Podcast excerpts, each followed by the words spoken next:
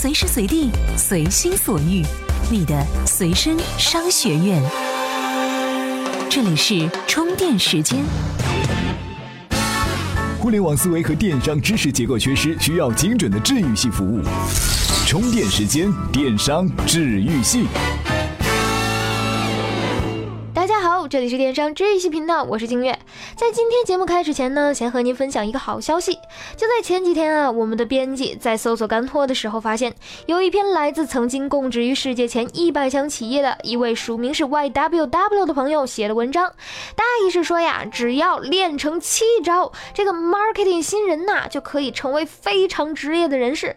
那什么叫 marketing 呢？意思啊，就是营销。而这家一百强企业是在市场营销和品牌方面做的非常有意思、非常成功的一家公司。而他们中间的市场营销部门的领导呢，在提到关于学习这一部分的时候啊，就在说了，要任何时候都要马上学习。他自己呢，就以身作则，利用上下班的路上啊，还有就是平常搞锻炼的时候啊，来收听一些有营养的内容。其中呢，就提到了充电时间，这让我们非常的开心。心啊，因为我们制作的节目得到了这些精英们的认同。好了，话不多说，现在进入今天的充电时间。首先是资讯环节，每日必知。阿里巴巴集团日前发布公告称，部分商家违背诚信经营原则，希望通过潜规则谋求不正当利益，想方设法给关联人士送礼品、送现金或者给予其他好处，企图向小二行贿等。此类行为均已构成不正当牟利，依规则永久关闭店铺二十六家。中兴通讯股份有限公司昨天公布了截至二零一四年十二月三十一号的二零一四年全年级业绩。二零一四年全年中，中兴营收八百一十四点七亿元人民币，同比增长百分之八点三，实现归属于上市公司股东的净利润为二十六点三亿元人民币，同比增长百分之九十四。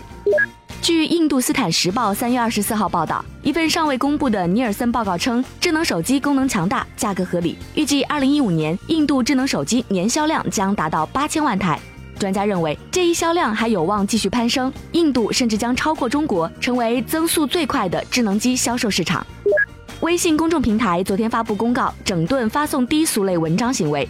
公告称，将坚决打击涉嫌淫秽、色情及低俗类等信息。从公告即日起，凡发现仍发送低俗内容的账号，进行阶梯性封号处理。发送四次将永久性封号。名称、头像、功能介绍设计低俗的，进行清空处理。发送色情、淫秽类文章的账号做注销处理。这里是充电时间，电商治愈系频道。咨询完了后呢，我们接着来分享干货。无论是在 PC 时代还是 APP 时代，您呢如果做的是电商生意，都得追求一个流量导入。您啊得不断的拉拢新客户，才能把这个面儿拓展的越宽越好。但是呢，在社交购物的微商时代，这游戏规则呀它变了。您呢，只要把老客户的关系做深，提高他们的购买频次，也能够形成不错的购物力。这个时候啊，您要追求的是关系深度，提高重复购买率，也就是所谓的复购率，才是真正的核心。那么具体要怎么做呢？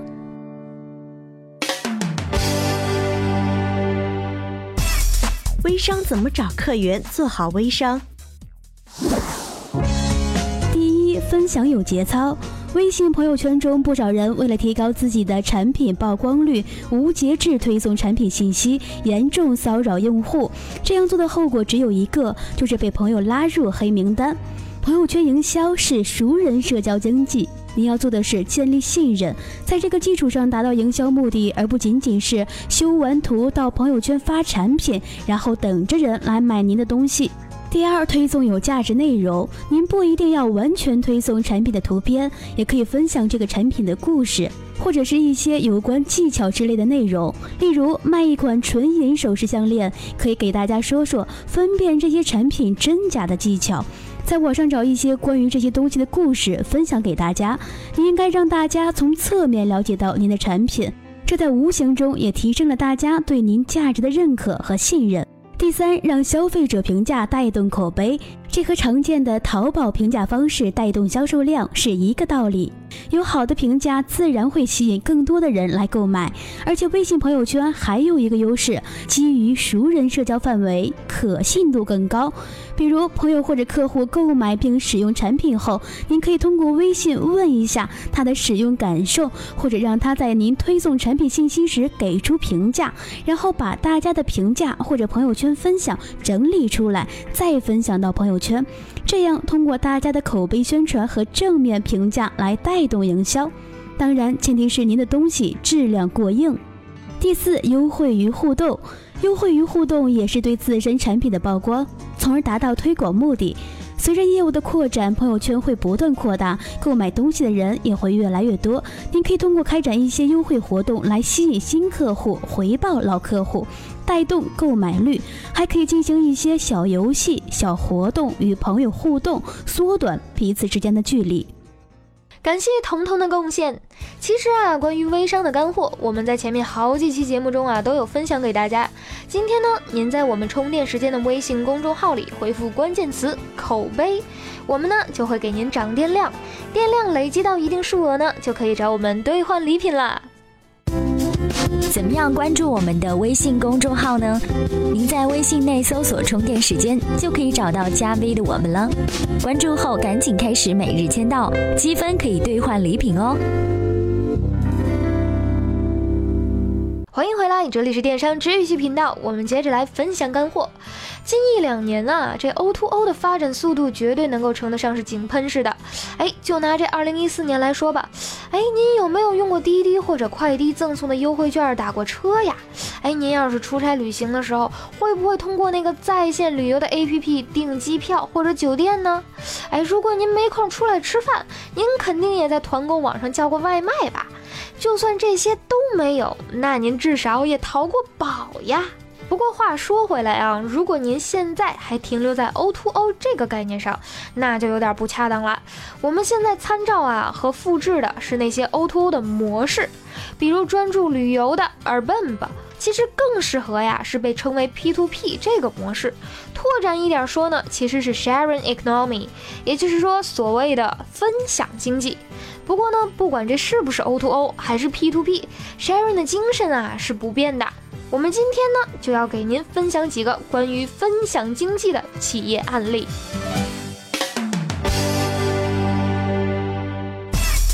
O to O，你 out 了！国外在流行分享经济。第一个案例是分享二手衣。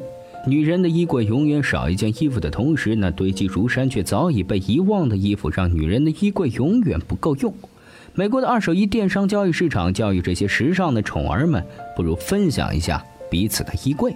以2012年成立的 Chad Flip 为例，卖方决定售卖的衣服、首饰、包包等物品，Chad Flip 会根据特色进行专业拍摄、上传照片，还会提供清洁，负责与买方在网站上互动。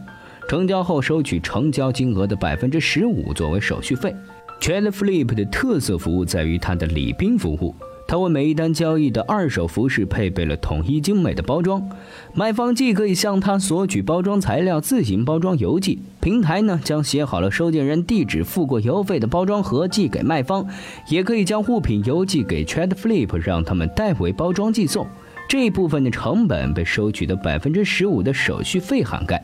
自二零一四年初推出礼宾服务，Trade Flip 获得了每个月高达百分之百的增长率，每天都可以发送超过一千个包装礼盒，销售额占比从一开始的百分之十上升到了百分之四十。他们的负责人表示，提供了包装礼宾服务的产品售罄率达到百分之七十八，而未提供这项服务的产品售罄率只有百分之四十左右。截止到二零一四年底，Trade Flip 共获得了两轮融资，金额达到两千一百一十万美金。第二个案例是给高端的餐厅配送服务和美食社交，这是国内2014年最热门的 O T O 创业领域。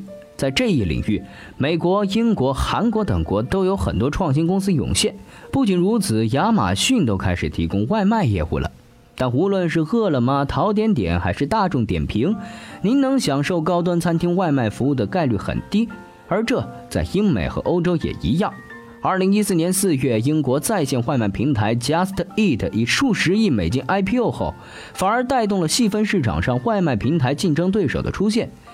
Deliveroo 便是这样一个只提供高端餐厅外卖服务的在线平台。Deliveroo 目前的业务只覆盖伦敦。为了解决菜品从餐厅出炉到消费者手中的环节所出现的问题，比方说很多外卖食品没有切好，一些高端餐厅不给家庭或者公司提供外卖。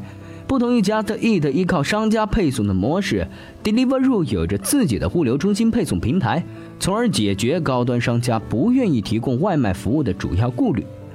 餐饮分享经济的另一个典型例子是成立于2014年11月的 Planry，这家公司推出的应用主打以吃会友，那些有兴趣做饭并且愿意分享给陌生人来吃的分享用户，可以在 Planry 网站上挂出自己的烹饪信息。时间、地点、菜单，欢迎来吃。而不想做饭又觉得餐馆难吃，想品尝更多元化食物，顺便交友的用户，可以通过移动 APP 看看附近有哪些人正准备分享吃。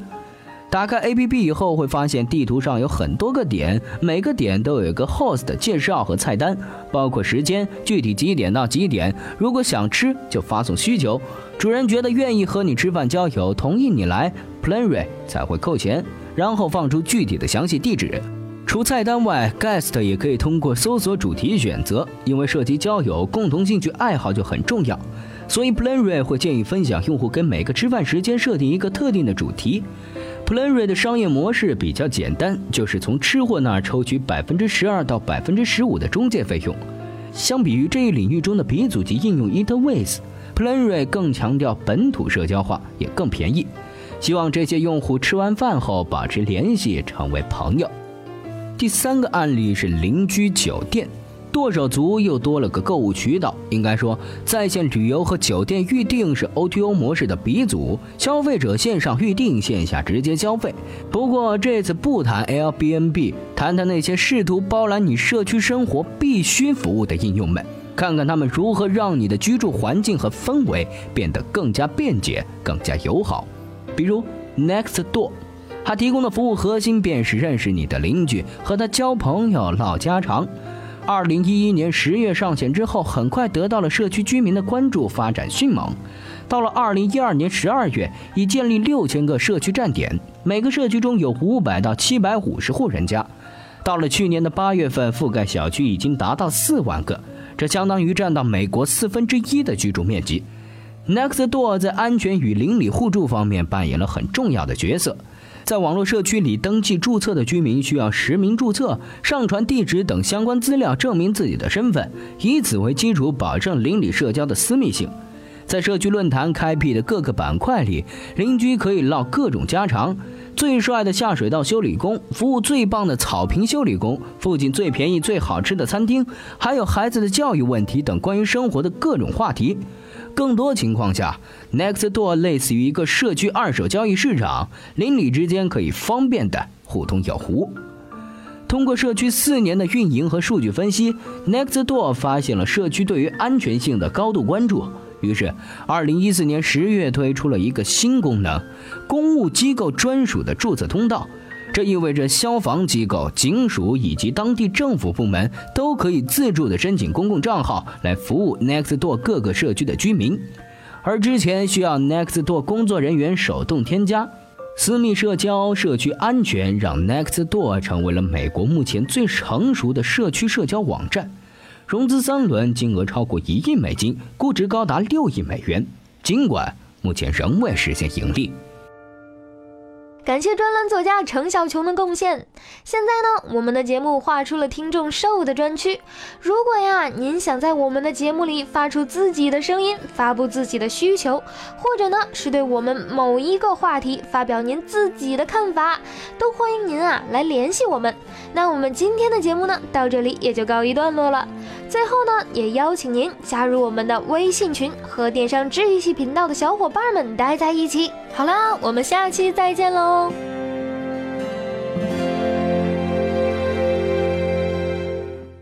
怎样才能加入我们的微信交流群呢？在微信公众号“充电时间”中找到群入口按钮，根据提示进行相关操作。这样你就能和同频道的小伙伴们待在一块儿了。